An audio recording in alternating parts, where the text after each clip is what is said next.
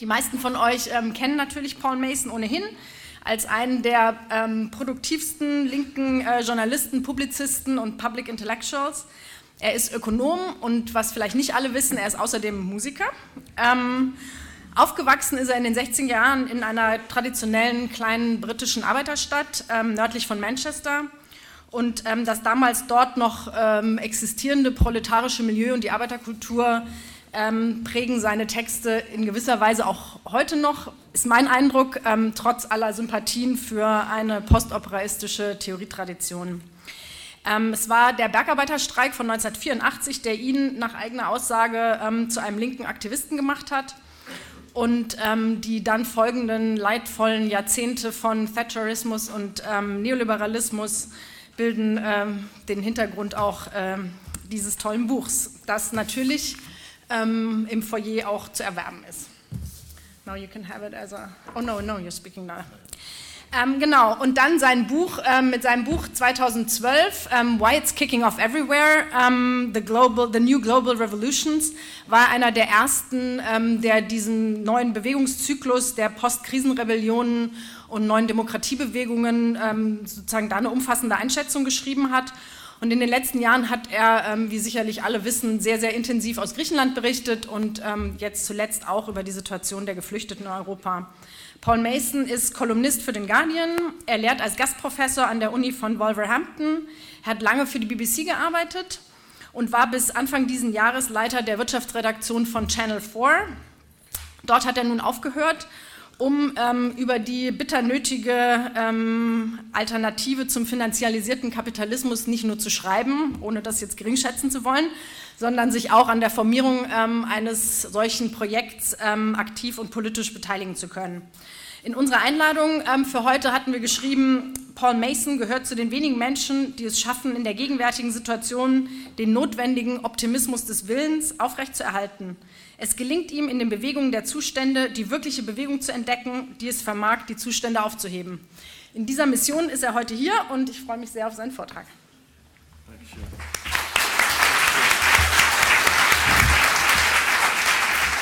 Thank you to the translators. I hope you can keep up with my northern English.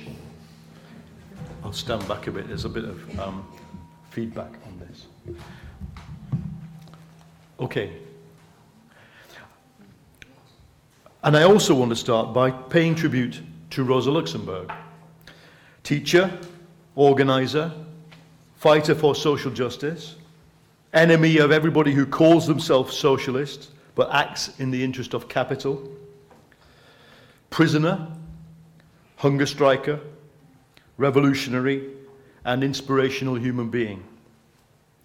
If Luxemburg and Liebknecht had not been murdered in January 1919, I think her voice would have enriched the Marxism of the 1920s and added power to the other minds who understood the complexity of the task facing the working class, from Gramsci to Kollontai and beyond. Whenever I read the minutes of the early Comintern in the 1920s, or survey the events that led to the suppression of the working class and of free thought inside the Soviet Union, I am always haunted by Rosa Luxemburg's missing voice. As an economist, Luxemburg, I argue, was flawed. Her claim that capitalism had run out of new markets and therefore faced a final crisis did not take into account capitalism's unique ability to adapt. While she was writing The Accumulation of Capital, the number of movie theatres in this city grew from 1 to 168. A new market opened up not in the colonies, but inside the heads of the Berlin working class. But Luxemburg was right on something very important to our debates today about the new route beyond capitalism. If we ignore the question of colonies and state simply as Luxemburg did, that capitalism is a system that thrives only if it can interact with a world that is not capitalist, then that is a crucial and profound insight. Because today, the world beyond the market, which is vital for capitalism's survival, is not only the virgin forest of the Amazon, or, as we find out today, the virgin forest of Poland, or even the moon, it is the unconquered territory of everyday life. The smile passed between two people in the queue for Starbucks, the informal child mining network, the car sharing scheme, the family meal. For a stagnant capitalism to survive, all these things must be commercialized. They must be subjected to the dictates of economic reason. This is the new world beyond which capitalism must conquer in order to survive. Capitalism surprised the Marxists of German social democracy in the early part of the 20th century in its, in its capacity to adapt and mutate, especially after the late 1990s, 1890s. The essence of my argument is that information technology has now robbed capitalism of its capacity to adapt, and that this lies behind the stagnation and geopolitical turmoil we're living through. The key fact is neoliberalism is broken. To understand how and why is the easy part. By neoliberalism, I mean the whole world system, not the ideology. The ideology can change and mutate. But the whole world system that relies on globalization, financial market dominance, wage stagnation, consumption based on high borrowing, imbalanced growth and imbalanced global trade and low, historically low productivity. That is the system that broke in 2008 and has not been mended, and I argue cannot be mended. Neoliberalism was an attempt to solve the problems of the previous model, the Keynesian economic model, by destroying the social power of the working class. In a way, the elite of neoliberalism is the first elite in the 250 year history of capitalist elites, which really meant it when they fought the workers. Even Andrew Carnegie, who once turned machine guns against steel strikers, eventually worked out that libraries are better than machine guns for preventing revolution. But this period has seen a determined and unfortunately successful attempt to suppress the bargaining power of organized labor. It succeeded for a deco- decade or so, and then it triggered three boom and bust cycles which have left the world facing stagnation.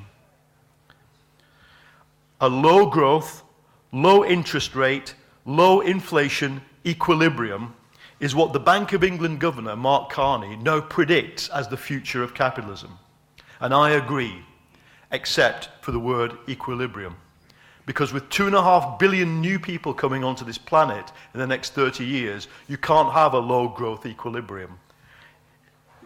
Even, if you, even before you factor in the effects of demographic aging and climate, there is a problem. But if we do not create a dynamic economy, a stable economy, an economy in the service of human beings, not finance capital, by the time the effects of climate change kick in, after, 80, after 2050, we are in serious trouble.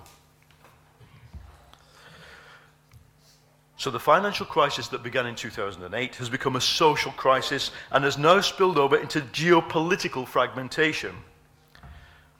And with that, we now have the rise of the anti rationalist, anti humanist, ultra right in the US Republican Party, in the Austrian presidential election, here in Germany, and in the British debate on Euro exit, Brexit.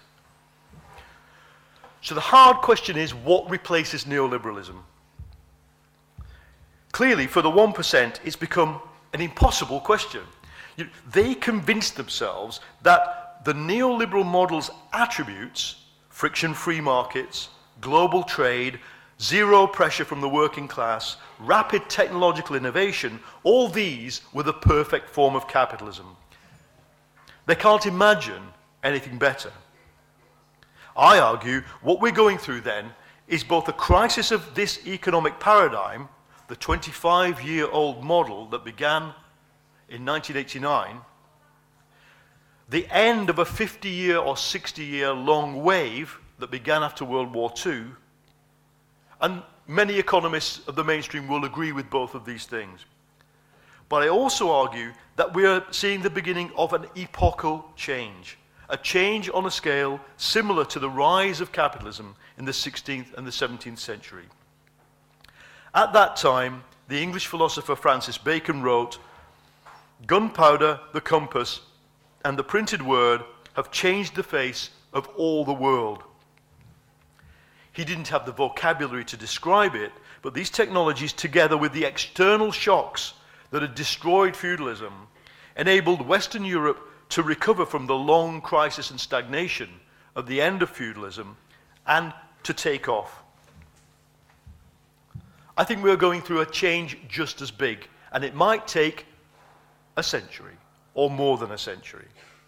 But at its heart, here's the, here's the thing information technology robs capitalism of its ability to adapt in the normal way and simultaneously opens a route beyond the market system, a different route than the one imagined by the people who built this building, but nevertheless a route which I think has a chance of succeeding, ushering in a long period of transition to a position where we have a state, a market economy, and a non market collaborative economy. I argue information technology has four specific impacts. First, it dissolves the price mechanism, putting, cutting the reproduction cost of many products to zero or close to zero. Second, it blurs the edges between work and leisure and erodes the link between work and wages. Third, it creates, for the first time in 250 years, an innovation cycle where machines destroy jobs, but new higher paid jobs are not created by the new technologies. Fourth, it enables the spontaneous rise of a non market sector of the economy where collaboration, non ownership, and non managed business models are rising. It was Paul Romer, the mainstream economist, who in 1990 spelled out the implications of doing this gesture Command C, Command V, copy, paste. Information goods created by copying are endlessly reproducible. They take up very little space in reality, either as mass or energy. And, said Romer, they are non rival. So we cannot all smoke the same inch of the same cigarette, even if it's one of those cigarettes which you share among friends. We cannot smoke the same inch. We cannot park our car in the same parking space. But, but we can use the same sound file together, every one of us, at the same time, and without degrading it. After it's been used, it's just as good. Romer pointed out that under conventional economic theory, provided you have free competition, if something costs nothing to reproduce, then its price is going to fall close to nothing. Incidentally, since we are in this uh, historic place, city, and venue, I will say the same applies if you simply do the calculation under the Marxist theory, the labor theory of value. If zero labor goes in, living labor, and if very small amounts of dead labor are embodied via the energy and the mass of the product, then under the labor theory of value, it does not itself contain much value. And its price, according to the transformation theory, will soon similarly fall close to zero. So, one of the few things on which Marxist and neoliberal economics are agreed is that information costs, information under free competition, should be quite cheap. Or, as Stewart Brand, the uh, the, the information theorist of the 1970s put it, information wants to be free. But let's remember, Information is physical. It requires mass and energy for representation. So, so if this zero price dynamic exists, it exists not just for an MP3 file or a PDF. It, it makes the price of, first of all, computer storage, bandwidth, and processing power, and, for example, DNA sequencing fall exponentially. I have brought along one of the few analog tools we still have, which is the analog PowerPoint. Simply, this is it. This is what the, this is what the curve of the price looks like, as if I had a PowerPoint, um, on of all these things bandwidth, storage, DNA, processing power. It just looks like that. That's what the price looks like. So much so that the consultancy Deloitte, which is only a capitalist consultancy, has predicted that these technologies will go on developing exponentially, that they will not stabilize like electricity or indeed the movies.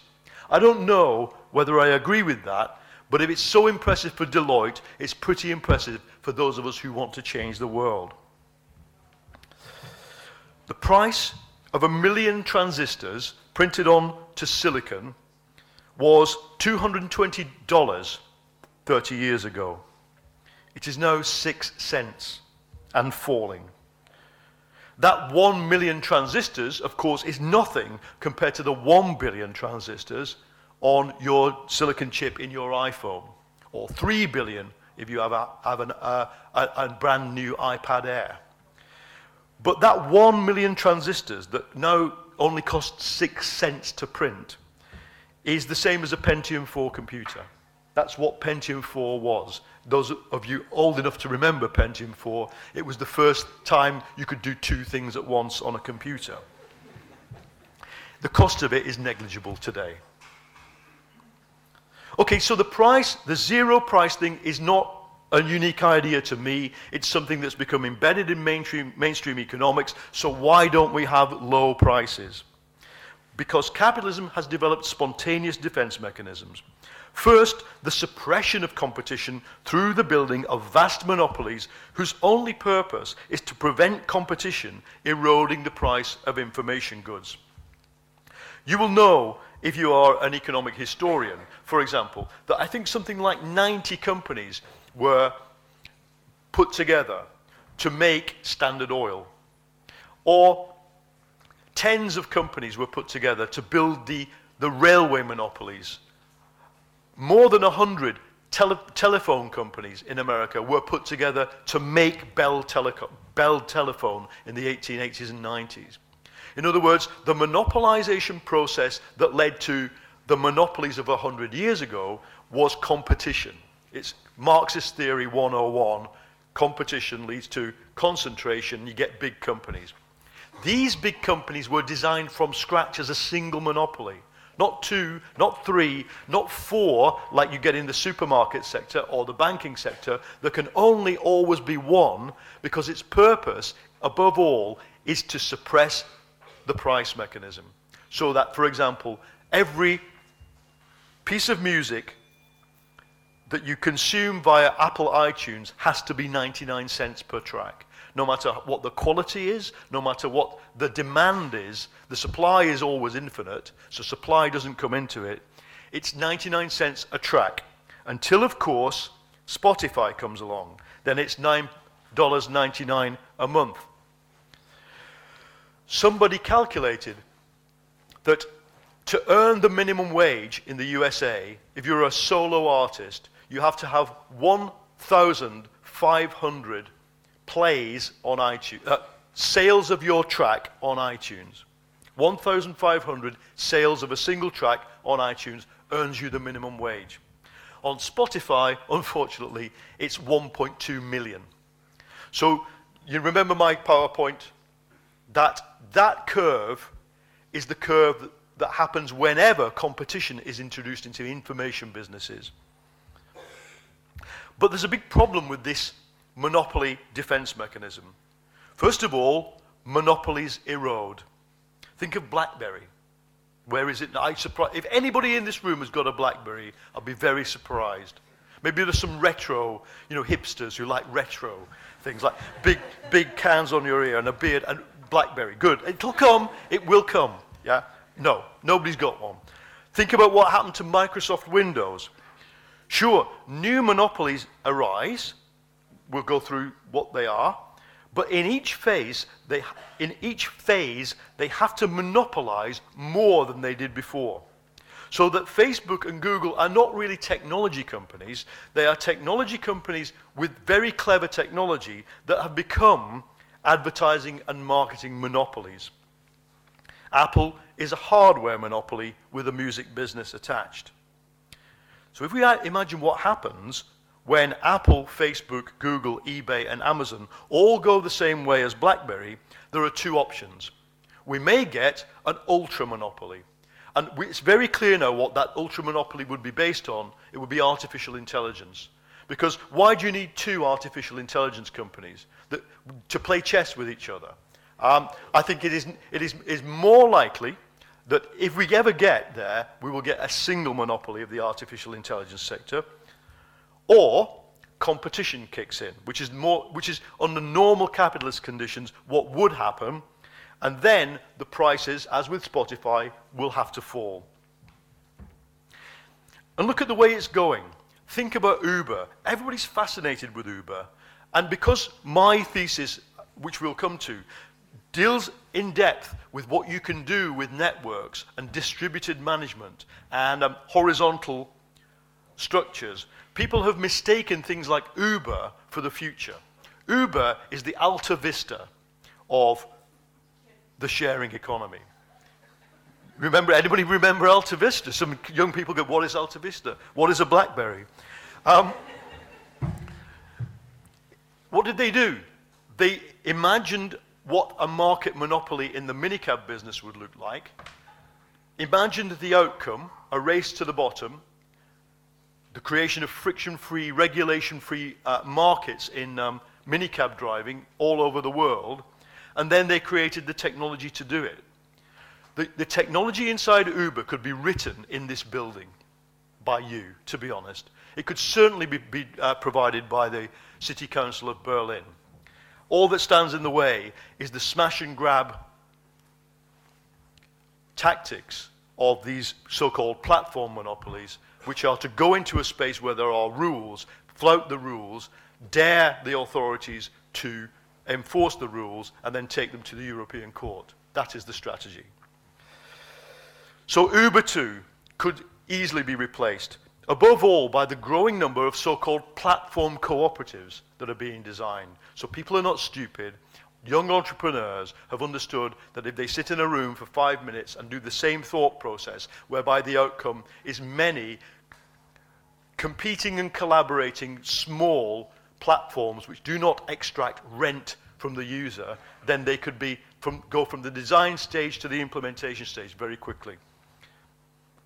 So what I'm saying is, do not be lulled into thinking that any of these market-killing monopolies is permanent or invulnerable. The only people stupid enough to think that are the th people who have put billion-dollar price tags on the shares of these companies. This, and Twitter, for example, is going through the, a, a, a sort of wake-up call process as we speak. The second problem for the information monopolies is conceptual. Once capitalism relies on a set of artificial legal protections, copyright, you know, copyright and patent, rig rigidly enforced, once it, once it relies on that to survive, it's no longer really capitalism. You know, what these copyright and patent lawyers want is that even after the world has exploded, atomized, and drifts as a dust cloud throughout what is left of the universe, Universal Pictures will still own the copyright on the James Bond franchise. Because that's what it says in the contract all time and, through, and forever throughout the universe. We know what happens to systems that have to be enforced from the computer screen of a bureaucrat every morning and that are non spontaneous, because we saw what happened to the Soviet Union. Capitalism's beauty was in the granular and small scale nature of, it, of price formation. If you read Das Kapital, if you read Marx, is, he is fascinated almost by the beauty of the fact that the system is spontaneous. Once it has to be imposed by lawyers every morning, then it's like a command economy. So now, let's just move to the issues of what information technology is doing to work. It reduces the value of inputs to labor. Basic electronic goods collapse in price. The, at the low end of the workforce, large numbers of people receive wages not determined by the market price, but because they've hit the limits of subsistence and simply earn the minimum wage. Everybody recognizes this problem of, of pooling of, of, of, wage levels around the minimum, but, but nobody thinks about what it, what it means. It means that the market is being abolished everywhere below that. And that if there were no minimum wages, I think we would see wages in the West fall very low very quickly. Next, information blurs the edges between work and leisure. So we sit in a plane doing work with our arms like this, so close that if it were a factory, it would be closed down on health and safety grounds. In fact, it is a factory. It's an information factory. Everybody is working. But there is no boss asking us, Are you working? or is that um, an episode of Game of Thrones you are watching? because they don't need to. We work to targets at the high level of the workforce. We work to targets, no longer to time. And that's because information allows modularity. My dad's generation had to turn up on time, put a card into a machine, and it went clunk. Because if you weren't standing there on the production line, your friend here could not do his work. No, that's no longer the case. The next thing information does above all at the low end of skill and wages, is this it creates the possibility of rapid automation, but not the actuality. We've all heard the prediction from the Oxford University study that 47% of all jobs in the USA could be automated within 30 years. Instead, the USA goes on ma making and creating low paid jobs. I think this is to do with the need to maintain people inside the finance system and to allow them to consume basic things like mobile telephony, um, internet access, banking. You have to have some form of job, some form of relation to capital, and therefore neoliberalism creates what the uh, British anthropologist David Graeber has termed bullshit jobs. Jobs that don't need to exist, that pay very little, where, you, as in the old Soviet Union, you pretend to work, they pretend to pay you. So we're even using machines now to make basic manual work more coercive. You put a GoPro in the cab of the truck driver to see if he is driving okay or she. And on the arm of the worker in the fulfillment center, you put a GPS so you can track their movements. This heroic generation of info capitalists never thinks, why not replace that low paid worker by a machine? Because it is cheaper to have the low paid worker. I don't know about the situation in Berlin, but in the, in, in the UK, the whole notion of car wash has become very different. 20 years ago, a car wash was a machine. Today in Britain, it's five guys with rags. And the police turn up, they run away because often they have dubious migration status. They are being super exploited, and that's how five men can undercut one machine. This is the capitalism you live in.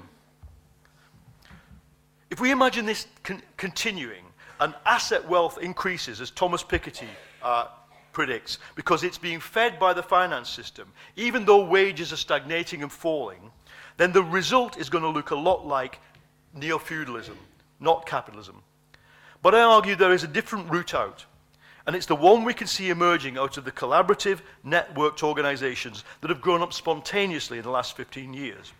The examples are few but important.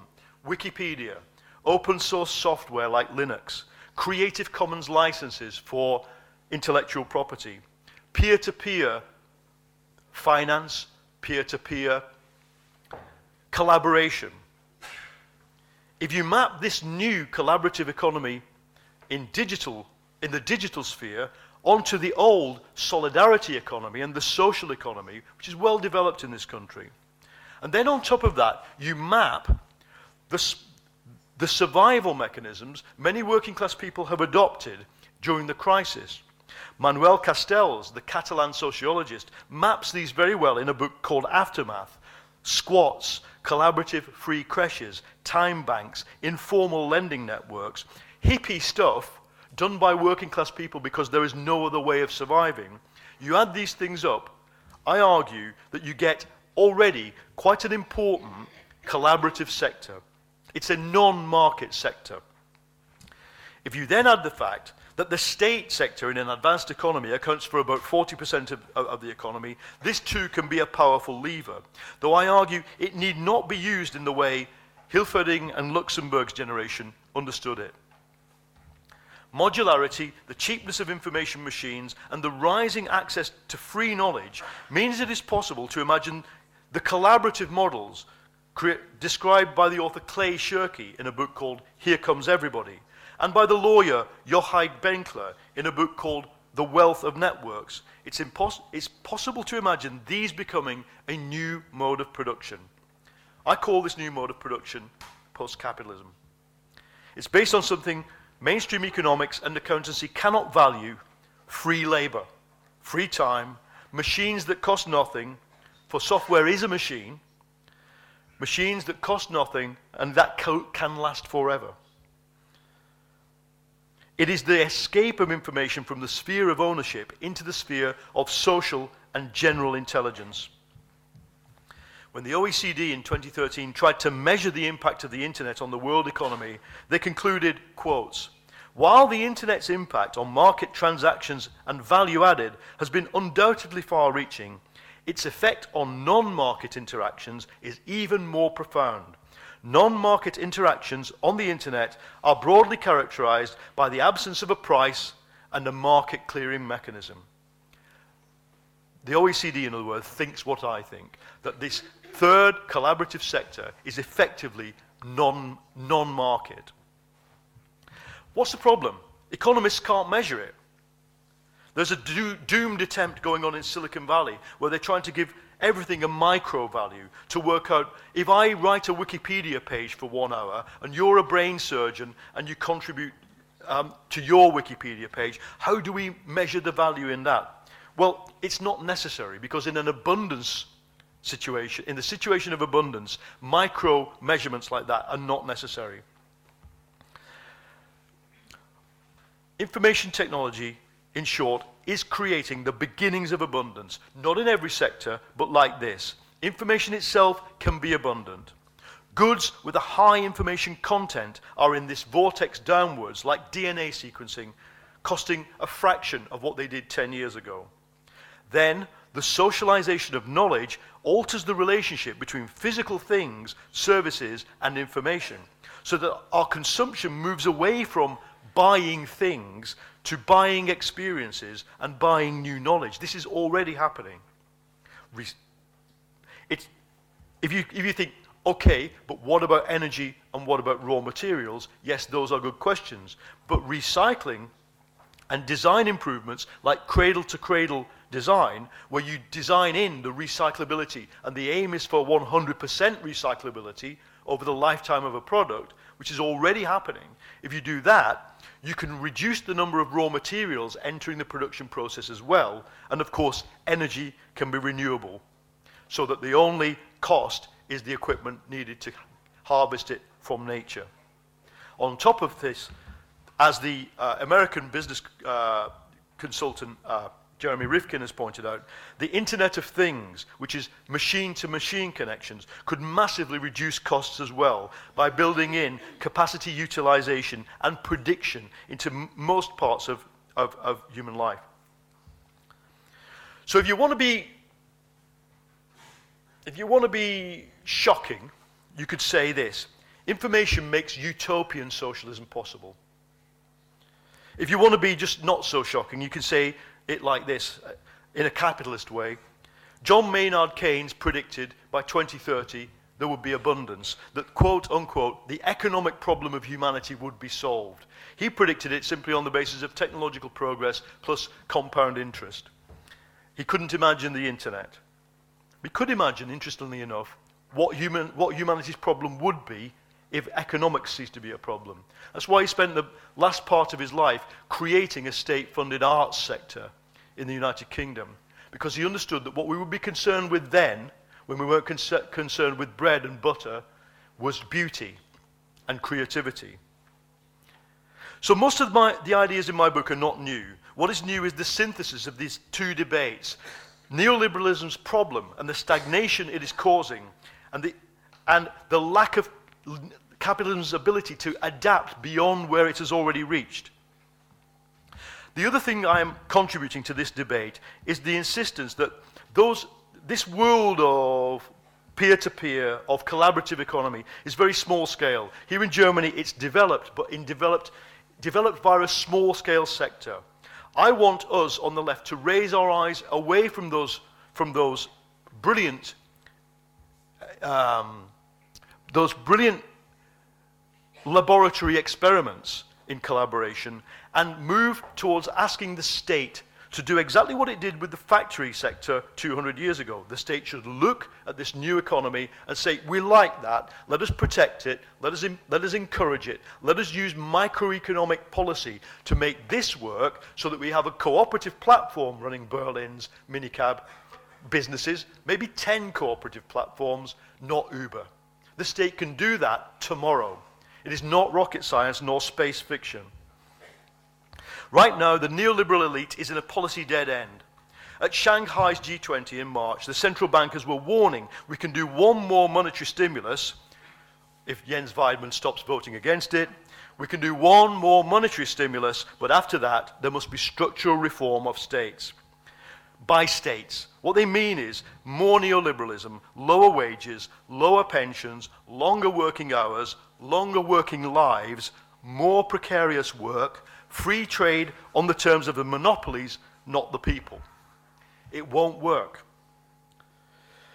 On the left, there is also a productivist, neo Keynesian wing. In politics, I know it well from, from, from the work I'm doing around Labour, around Corbyn, who believe in the old remedies the state, you know, state ownership, state direction, more physical infrastructure, um, a, a plan, an industrial plan, and constant demands to create more high value jobs. I think that's good. I think we should do all of that. But my concern is I don't think capitalism can go on creating high value jobs. I don't think more roads and bridges and railway networks, eventually you can build them all you like. Um, Keynes once said this, but unless you revive dynamism from below in a granular way, you can build out, you can build a planned economy, but you still won't revive dynamism. Instead, we all have to face the fact that a long transition beyond capitalism is possible. And we must stop lamenting the events that made the other form of transition impossible. For me, I'm part of, a, a, of an emergent radical left in Europe that wants to combine the insights of techno theorists like Negri, like Michel Bauwens of the Peer to Peer Institute, like those of the Basic Income Network, those of the strong horizontal activist movements that produced parties like Podemos and which were instrumental in, in bringing Syriza to power in Greece. Combine all that with, a, with an approach that says the state has a vital role to play in opening the space for a post capitalist sector and in shaping the market to make it happen. If we look at a graph of GDP in human history, I'll revert to my PowerPoint again it's flat. For the whole of history, GDP per head is flat until we discover and pillage the Americas, and it starts going up a bit. You get to industrial capitalism, it's like this. Since 1945, for most developed countries, it's been like that. And now the developing world is also uh, rising. Why can you, why can you imagine the doom laden zombie infested end of the world but you can't imagine the graph going vertical. Why? Because it can only go vertical if, in fact, the well being, the, the economic activity, the rising knowledge, is not captured in the market, but is captured beyond the market. Abundance isn't an ever rising market value of GDP, it's an ever rising quality of human life and human experiences. And we have to have the courage to actually uh, uh, imagine it and design it, designing the transition. Uh, and as I say in the book, so that we can make mistakes, so that we can do experiments, so that one person's route is not the same as another person's route. Because of time, I'll cut to the chase, but I will say the one thing I would say, if those of you who are interested in doing this, and it's not a, it's, I'm standing here at a lectern, but what I really want you to do is engage with the, with the idea of a modular, project based design for an economy that moves beyond the market. We can, we can all have a go. It's not that difficult. But there's one thing that is really obvious that I think the left tradition, the socialist tradition, the state tradition can contribute. The role of the state in this transition is to cut as rapidly and, and sharply as possible the cost of inputs into labor. Imagine what it would mean to the precariat of this city, of the city I live in, to have free housing, to have free education, free transport. You know, the purpose of, the, of, of a nationalized industry in this project is not to provide profit for a declining sector of service based private companies, it is to provide free things to most people. How hard is that to get your head around? How hard is it to explain to other people that we could be relatively quickly providing things free from the state if only we repurpose what we do with taxation? In my scenario, the market is not abolished from above, though, by the state. It shrinks in accordance to the rise of this collaborative networked horizontal sector. Of course, the transition I envisage must interact with the transition imagined by the climate movement. By this time in the speech, most dedicated Greens are punching themselves in the head because I've not yet mentioned climate change. Um, and I, make no apology for this, simply because even if you take the official plan of the International Energy Agency or the more radical plan of Greenpeace for a, a rapid transition to zero carbon, first of all, the problem is well understood. Carbon burning is going to destroy the planet. Second, the plans are good enough. We could improve them through democracy and through collaboration, but the plans are good enough. Very few people understand that at the same time we have within our power a, a fairly rapid move towards a collaborative economy, and that if we don't do it, neoliberalism, neoliberalism is going to destroy developed societies. On that note, I want to conclude by saying something about the European Union and about Germany.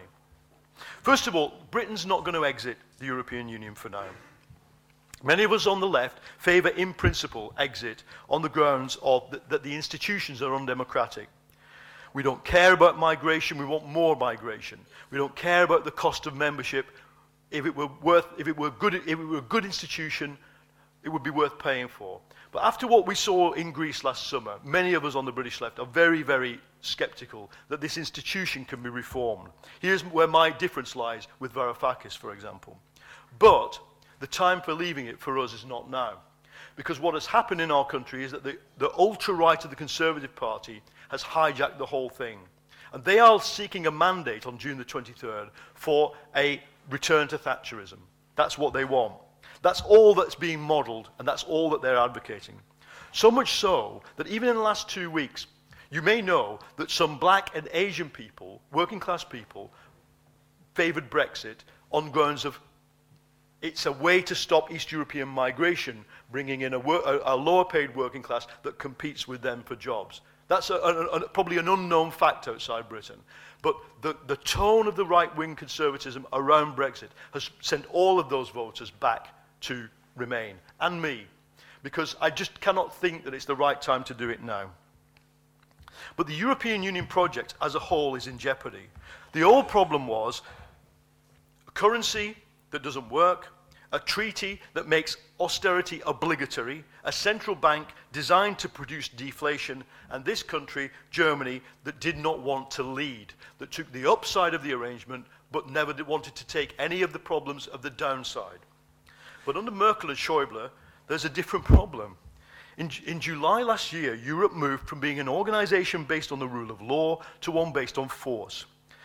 When Merkel's government and its allies in Eastern Europe combined to suppress the democratic will of the Greek people, I think something changed. It, it, it became a force based institution. And then came the refugee crisis. I applaud Mrs. Merkel and the German people for their, for their hospitality to the refugees, and I criticize my own government for its own cynical, heartless failure to do what Germany has done. We should be letting in 100,000 plus refugees tomorrow. But again, the problem is it was done through a flamboyant gesture. And now the former allies, the Lithuanians, the Estonians, the Hungarians, don't like it. And now we've got a right wing backlash that is really serious. Those of you who are young, who thought you could never see this again, I'm afraid it, you're going to see it. Over Greece, it was the centre in Europe and the right versus the left. Over refugees, it's the left and some of the centre versus the right. With the events in Austria and the threat that the illegal deal with Turkey will fall apart and we get another million refugees this summer or next summer, we have to reframe the problem. And we have to say this to the centre, the centre ground, the SPD here, the Labour Party, the Liberals, even the Conservatives in my country. I don't think the political centre in Europe can any longer defend the institutions and freedoms and values it wants simply by existing. Neoliberalism must last forever. It has to break. As the British movie director Ken Loach said when he won the Palme d'Or, we basically have to choose between humanism and neoliberalism. And I think we have to appeal above all to social democracy, to the SPD and SPÖ break with neoliberalism, promote a radical solution to poverty and stagnation, reopen the Lisbon and other treaties to remove the shackles on EU governments so you can expand the economy into all these terrible deflated towns, whether they be in eastern Germany or the Tyrol in Austria, where, where the right is growing. Allow the ECB to do monetary stimulus unrestrained and targeted to create growth across all of Europe not just some of Europe. We're a rich continent. We don't need to go imposing austerity and misery on the young uh, or stagnation on the low income countries of the East. Rosa Luxemburg's generation saw Berlin go from luxury capitalism to war, starvation, and civil conflict in the space of 10 years. And the greatest intellectual failure of neoliberalism was to convince a whole generation that there are always solutions and that it's usually the market. Free market principles are some kind of guarantee against a repeat of the terrible things that happened in the past. You know, we have to pre- prepare ourselves now for the fact that they were wrong. We have to say to the 1%, Es gibt auch eine gut nach gute Nachricht. Die 99% eilen ihm zur Hilfe. Der Postkapitalismus wird euch befreien.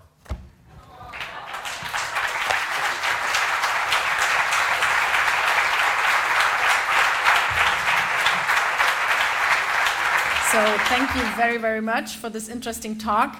Um, before I open up to all of you, I'd like, um, out of the many, many interesting points you made, I'd like to touch up upon very few, and then um, I'll hand over to you. And I'll be speaking English because I've thought it's kind of weird if I speak German to you in, and you, you, need the earphones. So um, the first question I'd like to raise is um, about the relevance of info technologies and its impact on um, the transformation towards capitalism. You and you, uh, you in your book you draw um, on the zero marginal cost theory, and um, that has been popularized by Jeremy, Jeremy, Rifkin recently, most recently. And I mean, you you just explained um, how it works, and um, for you, this is a key argument um, to conclude that these new forms of technology um, actually are not only compatible with capitalism, but um, are reaching beyond it, and you said are robbing mm. its abilities. And um, I feel a range uh, for a broad range of digital products, and you mentioned them. Um, this seems very compelling. At the same time, and you said that too, um, there's uh, there, even these virtual products um, have a material side. So, for example, for an MP3 um, song, um, it can be replicated at no cost, but in order to play it, I need an iPod. And um, the same is true for the Internet of Things, for example. So um, the washing machine might get instruction um, via the internet, but uh, before that, someone needs to produce it. And I feel a lot of labor goes in there.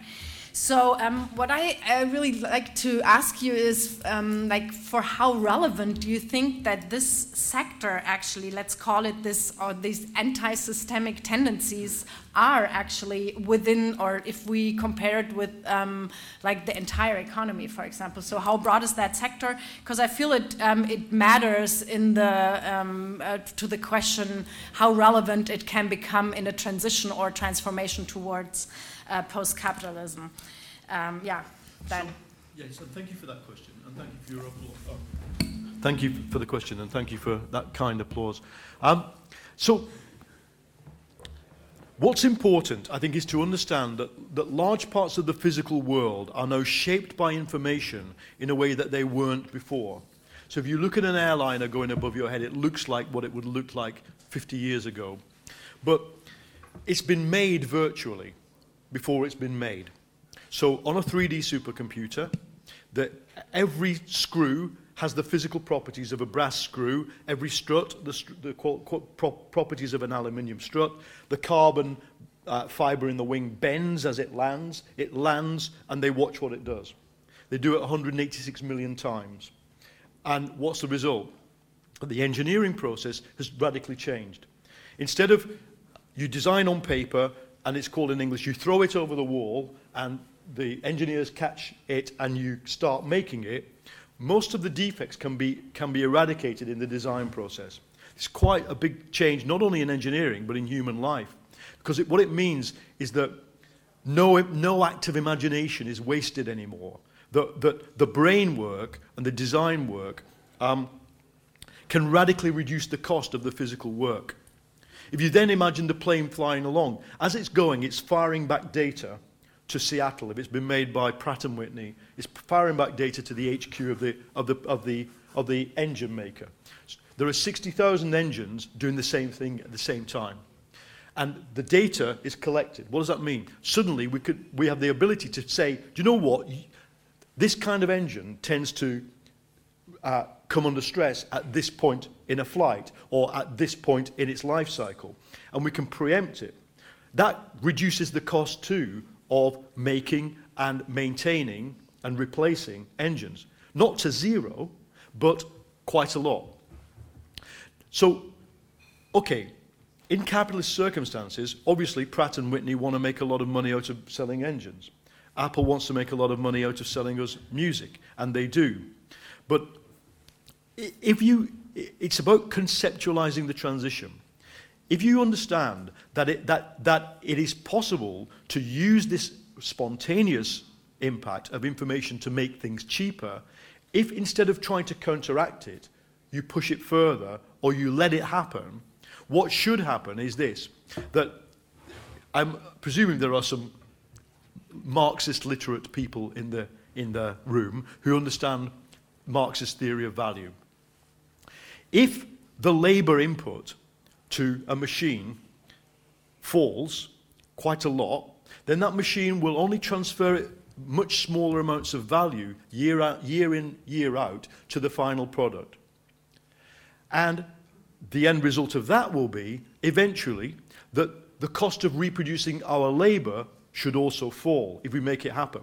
So that if at the same time we use social wages to also reduce the cost of, our, of reproducing our own labor, you then get two virtu virtuous forces. You get the falling cost of the dead labor, the machines, and the falling cost of the living labor. This, in the post capitalist trans trans transition, is good. And we know it's good Because, look, I didn't put the word Grundrisse into the title of my book. My illustrious translators at Suhrkamp did.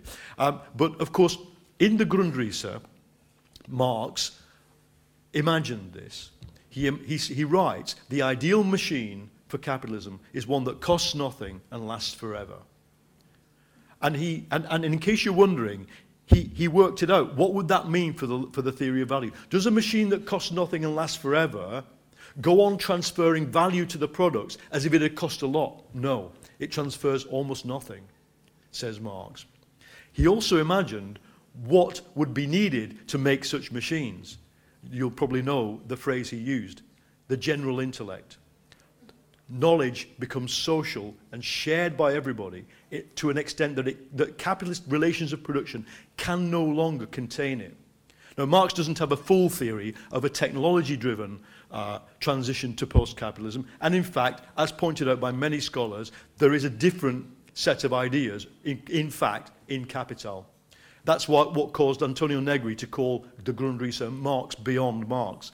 Nevertheless, it's entirely within our lexicon to understand these things. And so I just thought I'd give you those examples as, as a way, uh, the way I've, I, I have understood it. Of course, it's hard to explain to people who don't agree with the labour theory of value, but we're trying.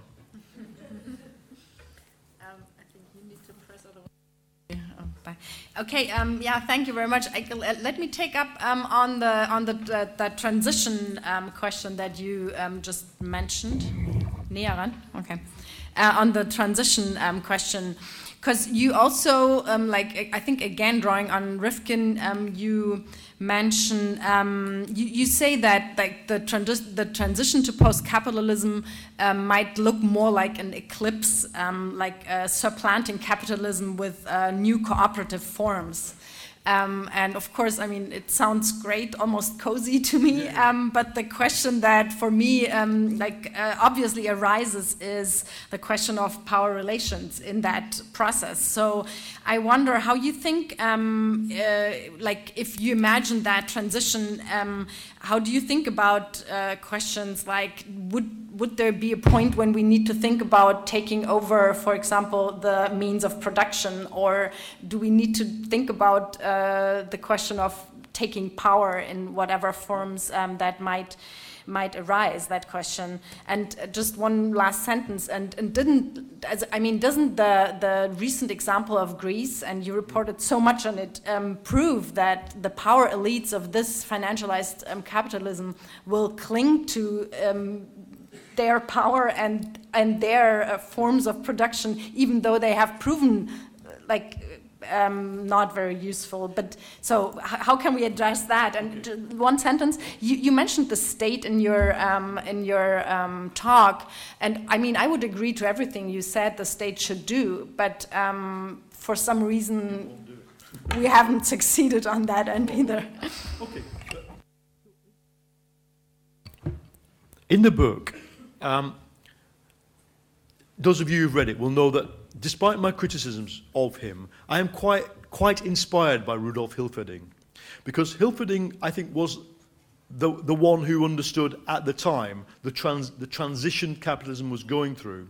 And the beauty of Hilferding's theory, Finanzkapitalismus, is that it became a shared um, lexicon, a shared alphabet between revolutionary Marxism reformism, and actually even Keynesianism and liberalism. Because Hilferding was working in the tradition of liberal economics. He had you know, learned from Böhm-Bawerk in, in Vienna. Now, in the book, I've purposely stayed away from political strategy, partly because, as you'll hear, both on Brexit and maybe somebody wants to ask about nuclear weapons. I also have views about political strategy and, and, and politics. And you don't have to share them to share the analysis in the book, first of all. So, um, but what do I think personally about if, if, we can, if we can erect a kind of intellectual um, playing field on which we can talk to our colleagues, people like Rifkin is, you know, he's consulting for Xi Jinping now. I mean, he's, he's, he's, he's in there with the Chinese bureaucracy. Meanwhile, the Silicon Valley guys who use the words post-capitalism really mean a kind of uh, a post-capitalism in which no capitalist pays any tax is what they're really uh, uh, working on. So yeah, obviously, I am, I, I am, um, I am inspired by, and I think I stand in the tradition of uh, Syriza and Podemos. I happen to be in the British Labour Party because we took it over uh, by the complete accident, but we managed to do it. Um, if the enemy, if the if, if the neoliberals take it back over, I think not because of me, but because of what the unions would do, we will end up with a British Syriza. But we exist in this world where we have to think about power. First thing is to say, of course, horizontal structures don't abolish power imbalances. They sometimes express them quite badly. And in other words, every tent camp always has an issue with uh, sexual, sexual violence or harassment. Um, every tent camp, you get a guy who is a professor and who thinks they should be able to speak and cannot understand why they are not, you know, on the list of speakers. And, and sometimes you have something called a calming down squad that you have to deploy. Uh, and it's much better than the calming down squad of the old Labour movement, but it still has to be a calming down squad. So, you know, horizontalism doesn't solve problems of sexism, racism, you know, all those, those other things. But at the level of the state, what do I think do we have to get our heads around? Of, you'll know because I think in your introduction to me, you said I was on the far left in the 1980s and 90s. That's true. And we had a Marxist, you know, classically Marxist view of what the state should do. The most radical thing for us to get our heads around, ex-left, ex ex-revolutionary Marxist leftists, is that I think the state has to abolish itself economically quite fast not just in terms of its repressive functions. I'm talking in a hundred years scale here. That you, you can have a market sector generating taxes for a state sector, but if at the same time a non-market sector is eroding and corroding that market sector, eventually there's not enough money to pay from this to the state itself. Therefore, the abundance, um, the, the desire is to make as much as possible free. So you have to, it's not easy. You have to try and work out what the phases of the transition are. In the book, I try and learn from a Soviet economist called Yevgeny Preobrazhensky, who was one of the, he was a Trotskyist and uh, later went back into, uh, with, with, Stalin, but was still ex executed in 1936. But Preobrazhensky was one of the last people in Marxist economics to understand that transitions have objective laws, that you can't that you can't solve everything by willpower, and you have to study what you've created and how it's interacting. So, look, there's a load of short-term things I would do to the state here and, and, and, and, in, and in Britain, um, and, and it, they would mainly involve unleashing democracy on it. Um, I think that, you know, but we can maybe talk about that, but I'm just trying to make clear what the role of the state is in the transition process that I envisage. Okay, so um, as I don't want to be the only one speaking here, I just have one last question to you, and then um, it's your turn. Um, uh, I'd like, on, like to conclude from my part, I'd like to touch on the um, um, subject of the of agency, actually, yeah. and yeah. the subjects of change. Um, so you write um, in your book, info-capitalism has created a new agent of change in history, the educated and connected human being. And then you said that in the in your talk too. Um, it's the, all this many small cooperatives and stuff. Um, but at the same time, in your um, analysis, um, when you go through the Kondratiev mm. Um, waves, um, you claim that capitalism was only able to um, reform and and um, go on an on a like um, innovative path when it was confronted with a forced and uh, when it was confronted and forced by a strong and organized labor movement. So um, yeah, and, and, there's this book by um, Greg Sharzer with the wonderful title "No Local Small Scale Alternatives Won't Change the World." So I, I just yeah. wonder how you think about these two um, um, poles, maybe like the small scale alternatives that we need to develop. And I totally agree here. But then shouldn't we be thinking about how to like build from there mm. and have also some kind mm. of political structures, mm. organizations, in order to make them into a force that can actually um, yeah. uh, move power relations. So, yeah. I, so just, I, yeah. I, think that's a great question, and, and it's in many ways it'll be solved by by struggle. But just to be clear about what I say about agency, first of all, you know, I believe that the, that the, the proletariat in history was the most powerful and most advanced subject, uh, revolution, you know, historic subject. But I also say that what it generally wanted was to live within a space within capitalism. Whatever it said it wanted, what it often, what it often ac accepted was more control.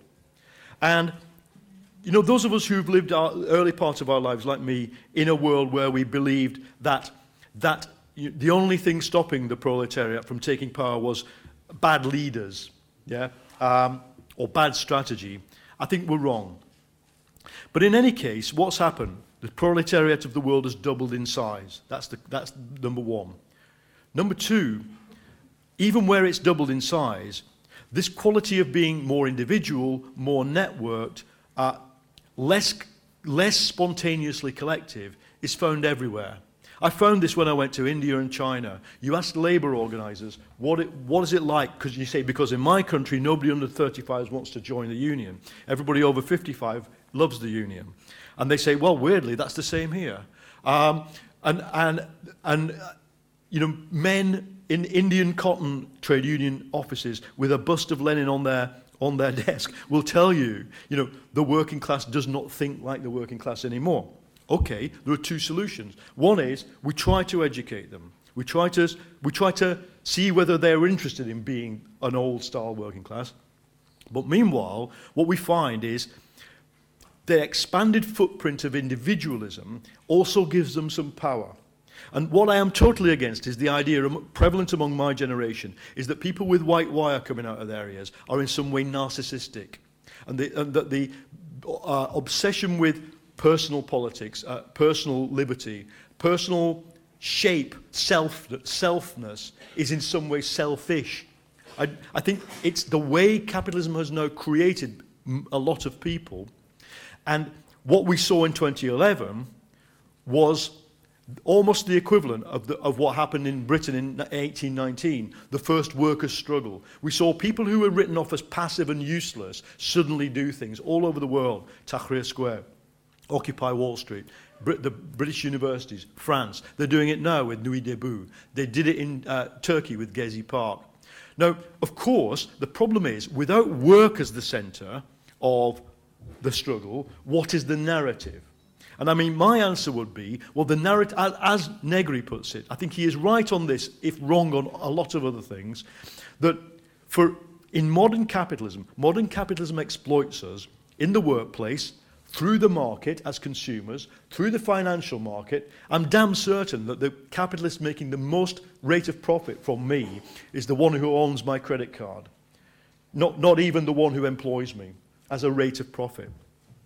And therefore, because we're exploited threefold through society, Negri is right to say society is like the social factory, and what we have to do is find each other across the factory floor, across society.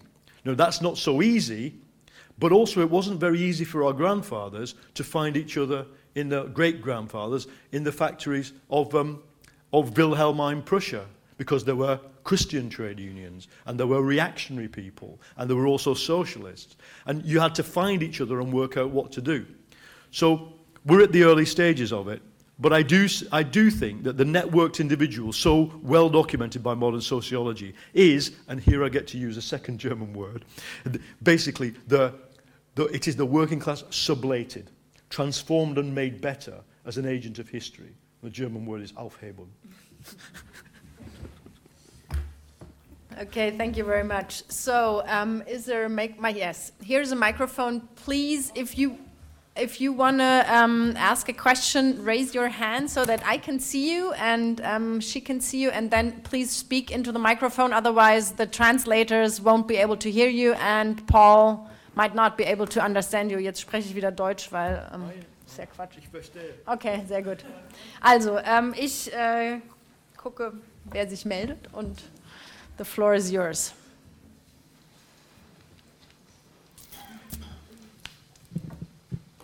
Achso, ich, ähm, ich sammle ein paar Fragen und dann ähm, beantwortet Paul die irgendwie im Zusammenhang.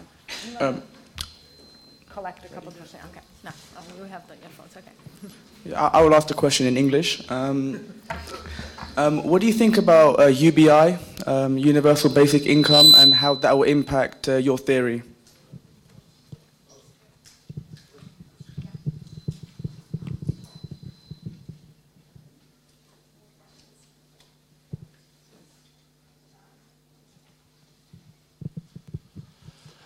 Yeah, I'll also go for English. Um, complementing the question of uh, the state, uh, what's your position on the nation state, like uh, on the national level of governance and the nation state as something that emerged from Western Europe and the role it had within the development of capitalism?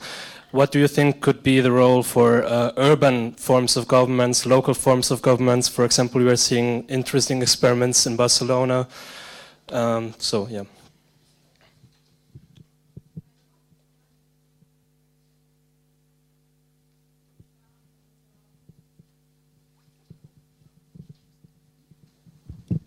Ich mache es mal auf Deutsch. Ähm, wie ist es denn mit dem neoliberalen Staat? Gibt es sowas? Also kann man einfach den Staat übernehmen als eine neutrale Instanz sozusagen?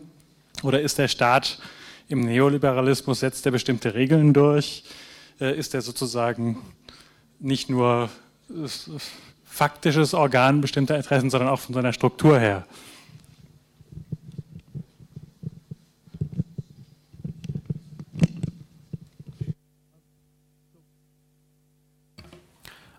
I, support the universal uh, basic income, but I think what we need to do is trial it and model it.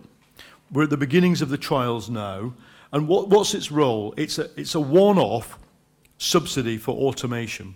Because we're not going to use the we're not going to raise productivity and use the power of automation unless we can find a way of delinking work from wages. Now it's a big change for those of us brought up in the workers tradition because our utopias were based on work. And and we this is what André Gorz says on so much he was wrong the French marxist uh, Austrian born French marxist André Gorz but I think he was right that utopias based on work have to be supplemented now by other utopias. So the UBI is important. There's a lot of trials happening, um, but we need more. You know, we need to be modeling it with big computers as well, because I think we will only find out so much from the trials about, about behavior.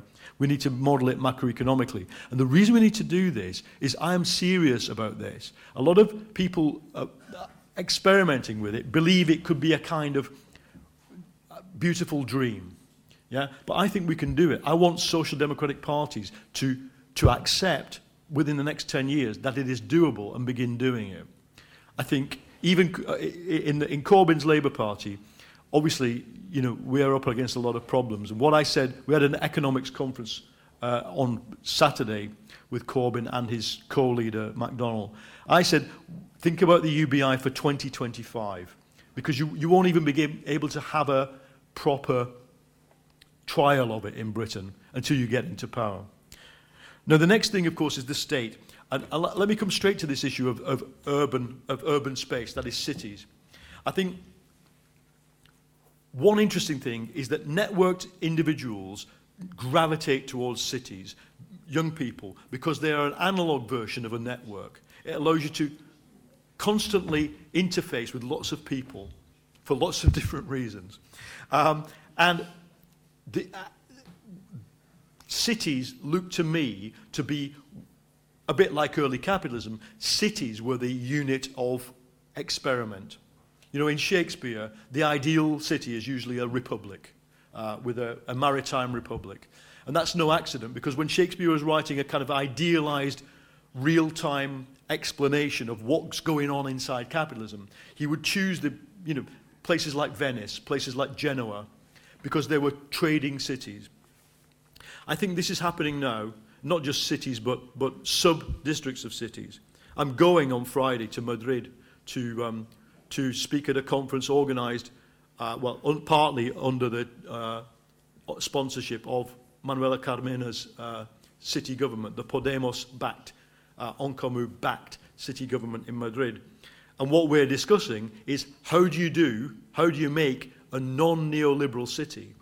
So, you know, in the space of maybe two years since I finished writing this book, this has become a possibility to ask.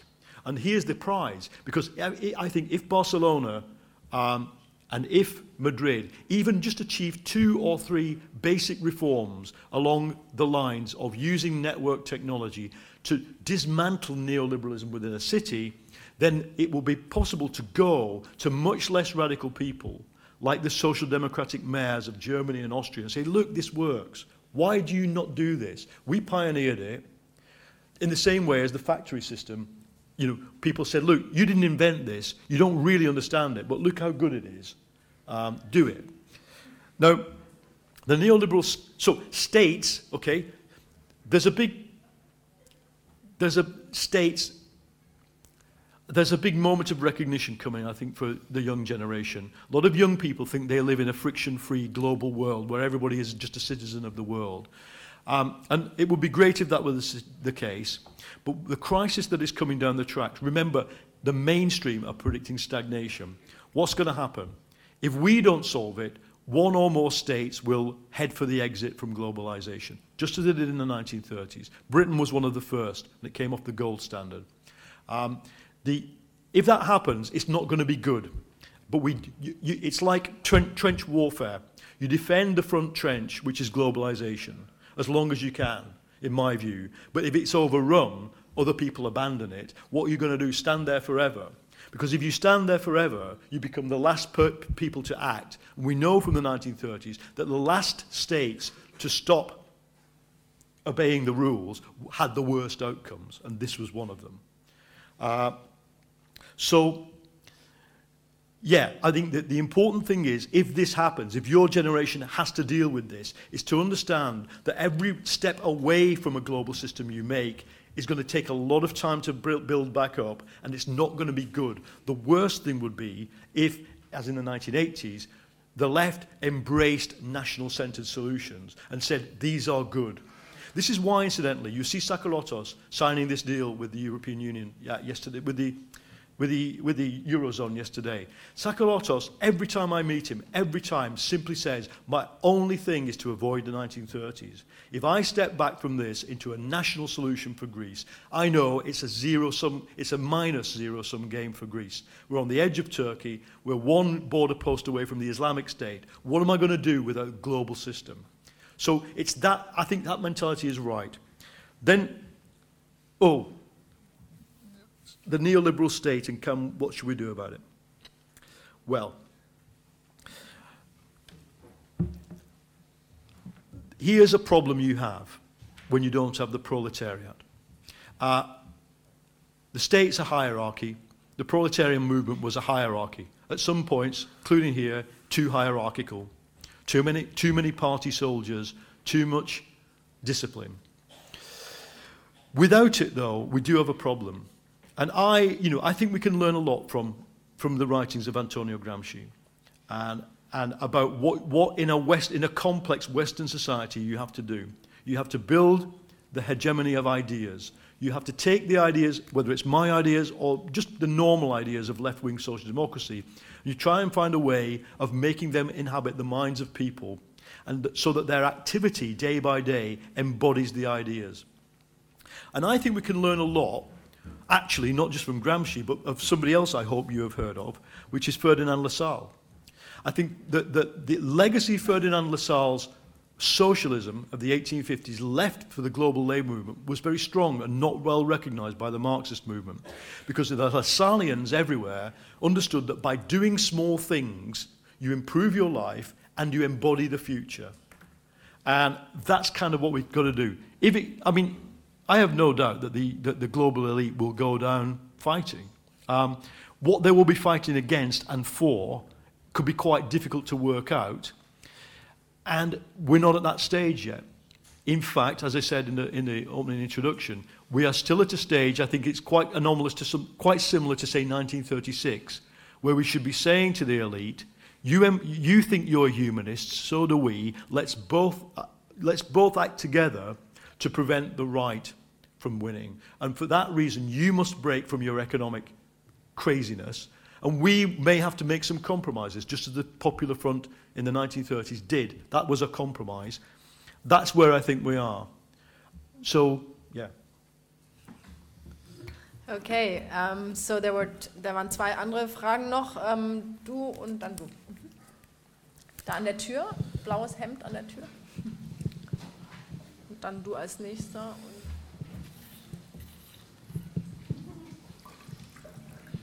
Hey, Paul. Uh, thank you very much. This was extremely interesting for me. Um, I have a question. I'm not exactly sure if you might perhaps already talked about this. Now, usually it's the rich countries who say we have the social reforms, blah, blah, blah. We teach the poor countries how it's going. Do I understand you right that this time it's going to be the other way around? It's going to be the poor countries who, who's going to do it first and the rich countries who's going to follow? Do you mean in Europe or in the world? In the world. Okay. I'm just collecting. Hier, Moment, Mikro kommt.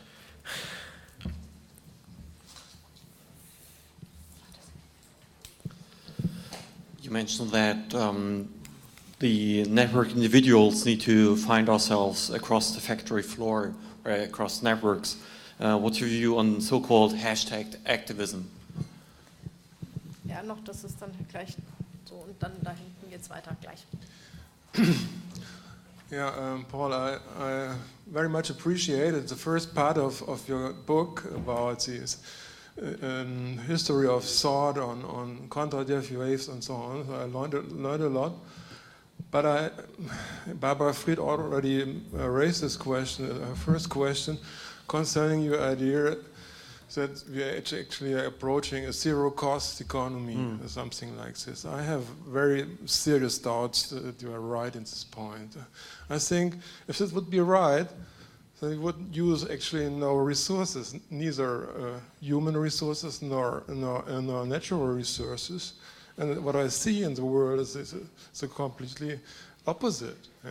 We mm. are using resources to a large scale, and, mm. and, and the increasing uh, global middle class is in, uh, using a huge amount of mm. resources and working power and so on. And that's not for free.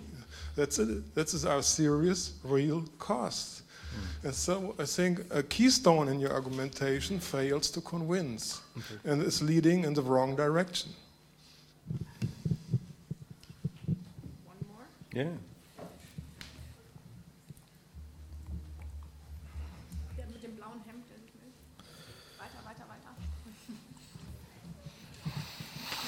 So thank you very much for the interesting talk. Um, there's an idea that from Arno Peters that came to my mind when I listened to your speech, um, who argues that when we take steps towards a more global administration and by using information technology, we could implement some uh, form of global planned economy which could um, resolve the problem of uh, hunger that we are facing by um, producing any kind of good all over the world and uh, contribute to distribute, distributing them more equally, more in a more equitable way. And uh, yeah, I would like to know what okay. your opinion is on that. Yeah. Okay, um, I'll be really brief. I'm sorry for being too long before.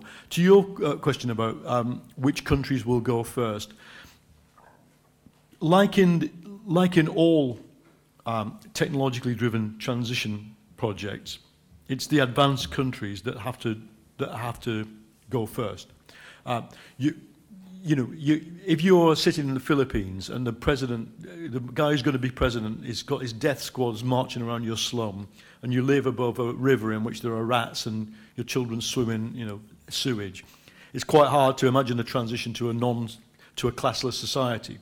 So, so those kind of countries have to solve the physical problems.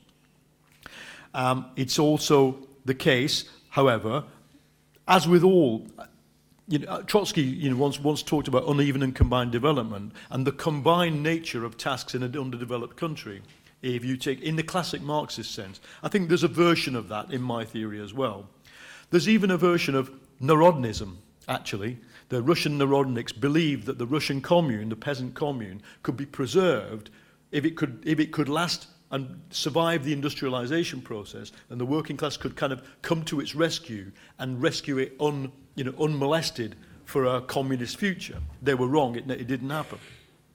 But I think we have to, those are, the, those are the parameters. Advanced first, combined and uneven development, and then maybe there will be pools of, of the undeveloped world that can benefit. For example, in Kenya, there is an entirely capitalist parallel currency called M-Pesa, which, whereby people uh, with almost nothing can send cash to each other for, between villages using cell phones.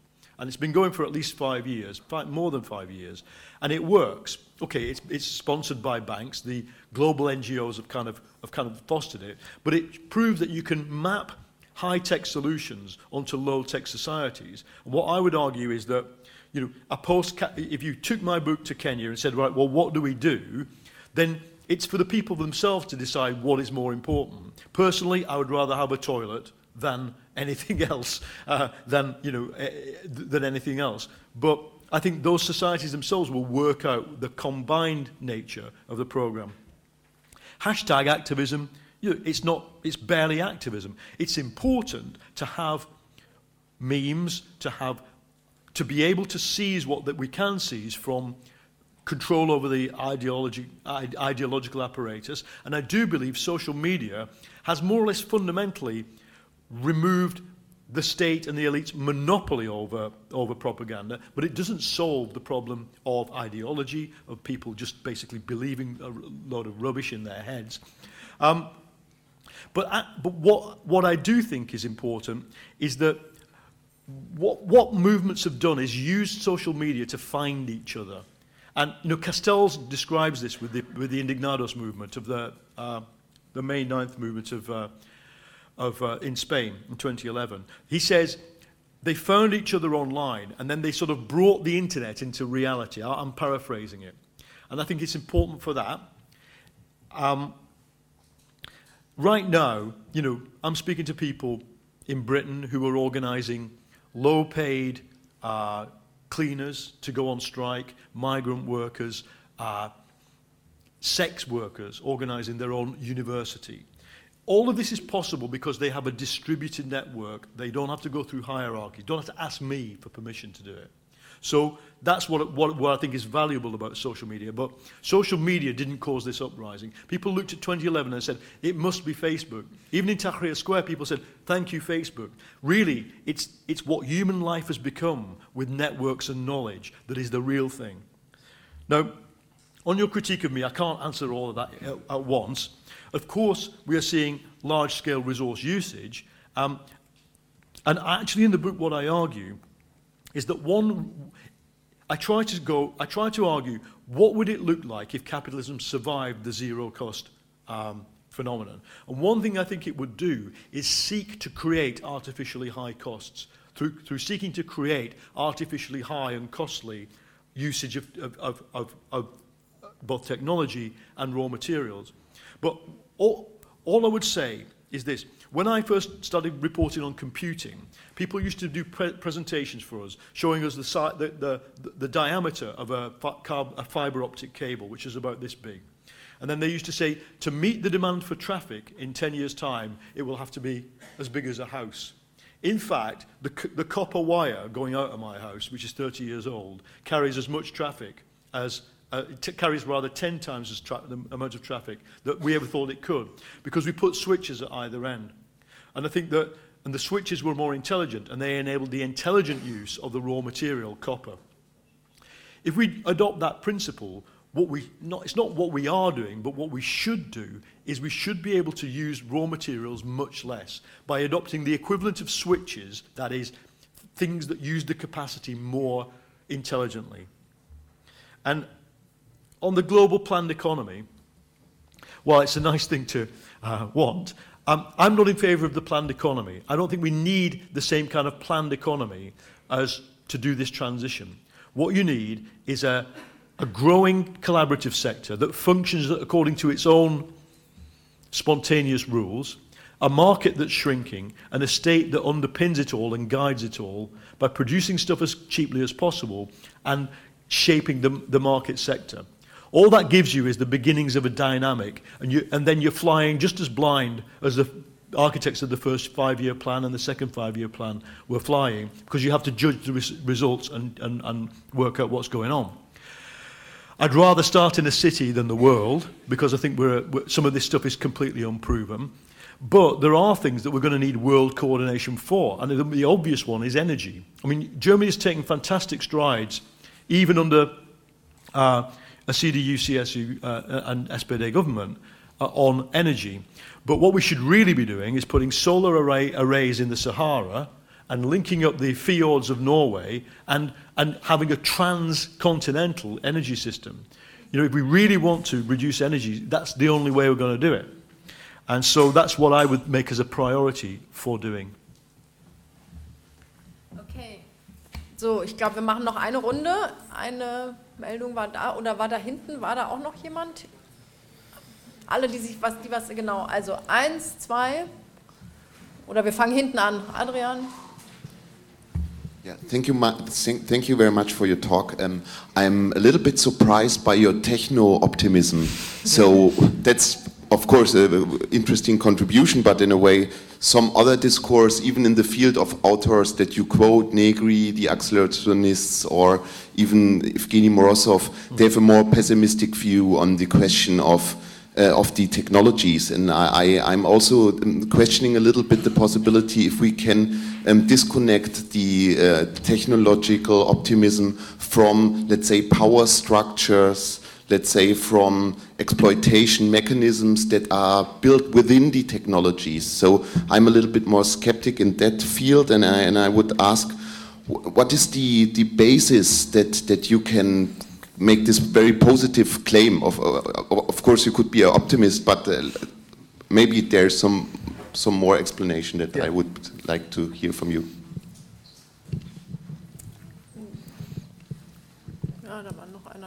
Sehe ich jetzt gerade nicht, egal. Ja. Um, yeah, thank you very much for your talk, um, and I very much enjoyed reading your book. But I'm, I have similar doubts as my, uh, the, the speaker uh, a moment ago. Is there a necessary or inherent link between, on the one hand, let's say marginal cost theory and uh, whatever info uh, capitalism, and a society where we really would like to live in? Mm. So, uh, is there a necessary link between whatever, how you envisage uh, capitalism as we know it now dying off and being replaced by sort of enlightened and whatever mm. nice uh, uh, society? Could it not also be uh, equally adopted by, let's say, all the people who are now on the rise, mm. by uh, right wing populists and so on, and uh, that we might see capitalism going, but not in a way we, uh, uh, we like it. Because I think that's sort of a fundamental assumption in your book that you don't even, in a way, discuss or question. It seems, reading the book, it seems as uh, post capitalism will always necessarily. Uh, whatever be replaced by nice little communes where everybody's nice, uh, nice to each other.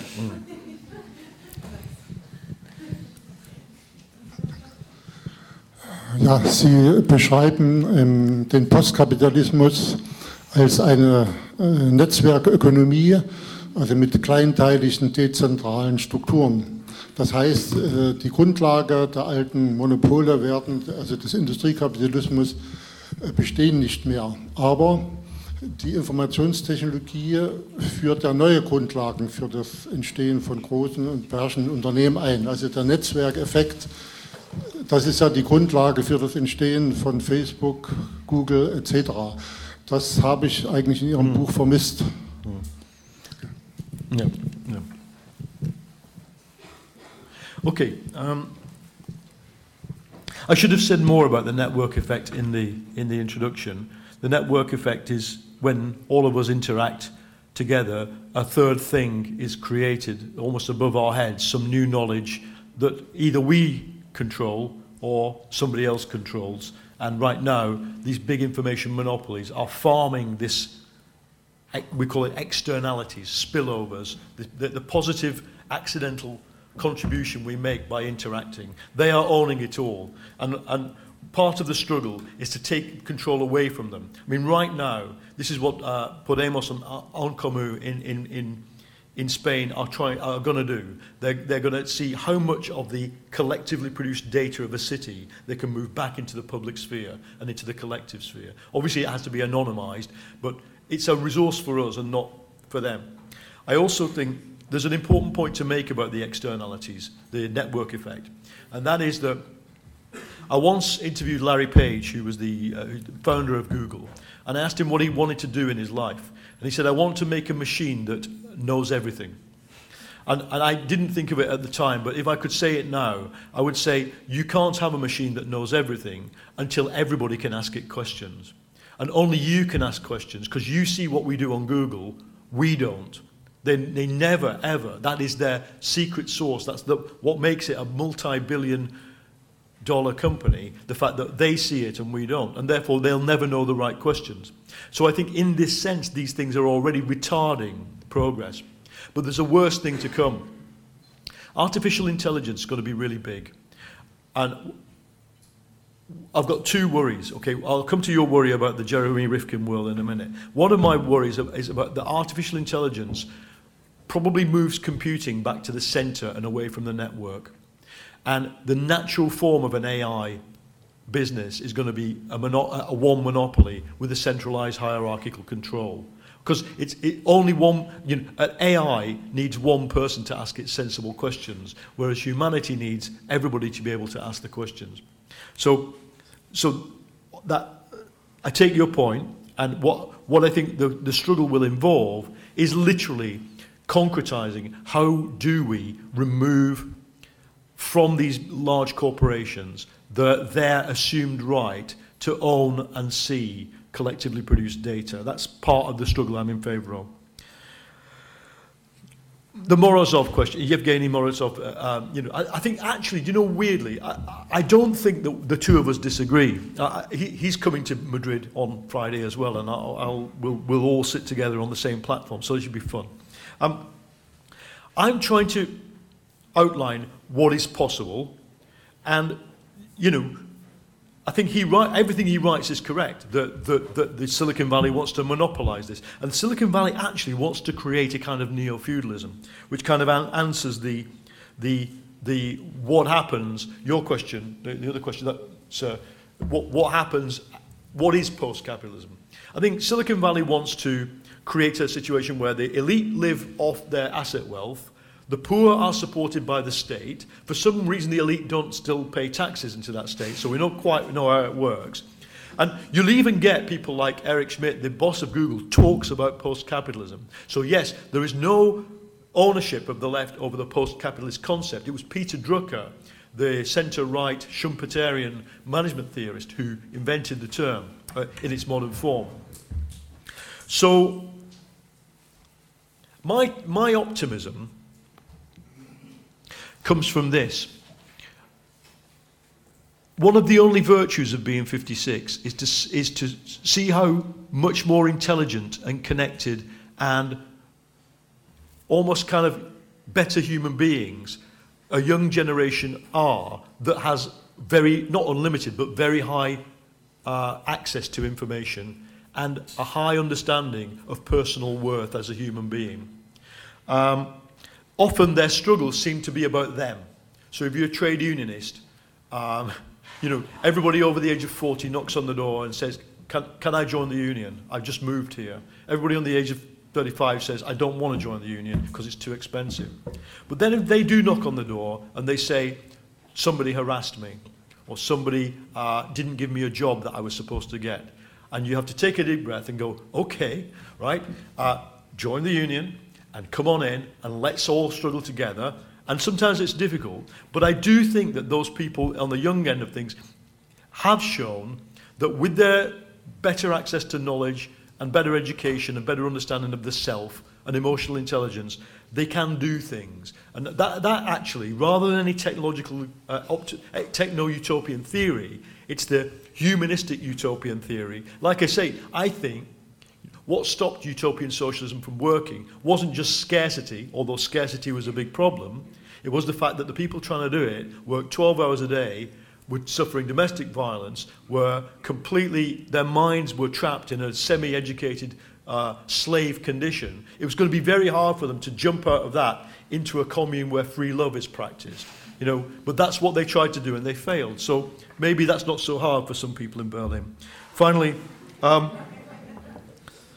yeah, coming back to your issue. So why I've used the word post-capitalism is precisely because I think all forms of abundance must deliver some form of social justice. But I can imagine forms of abundance taking place that are not so brilliant, that where you know other hierarchies are maintained, uh, where you could even, because who could imagine the Soviet bureaucracy? Nobody imagined it before it happened. Uh, but, uh, except possibly Rosa Luxemburg. Uh, but, but we have to allow ourselves to imagine a bureaucracy rising even as we try to create abundance. So, yeah, it's a neutral term that I've used in, in, in, in, in that way.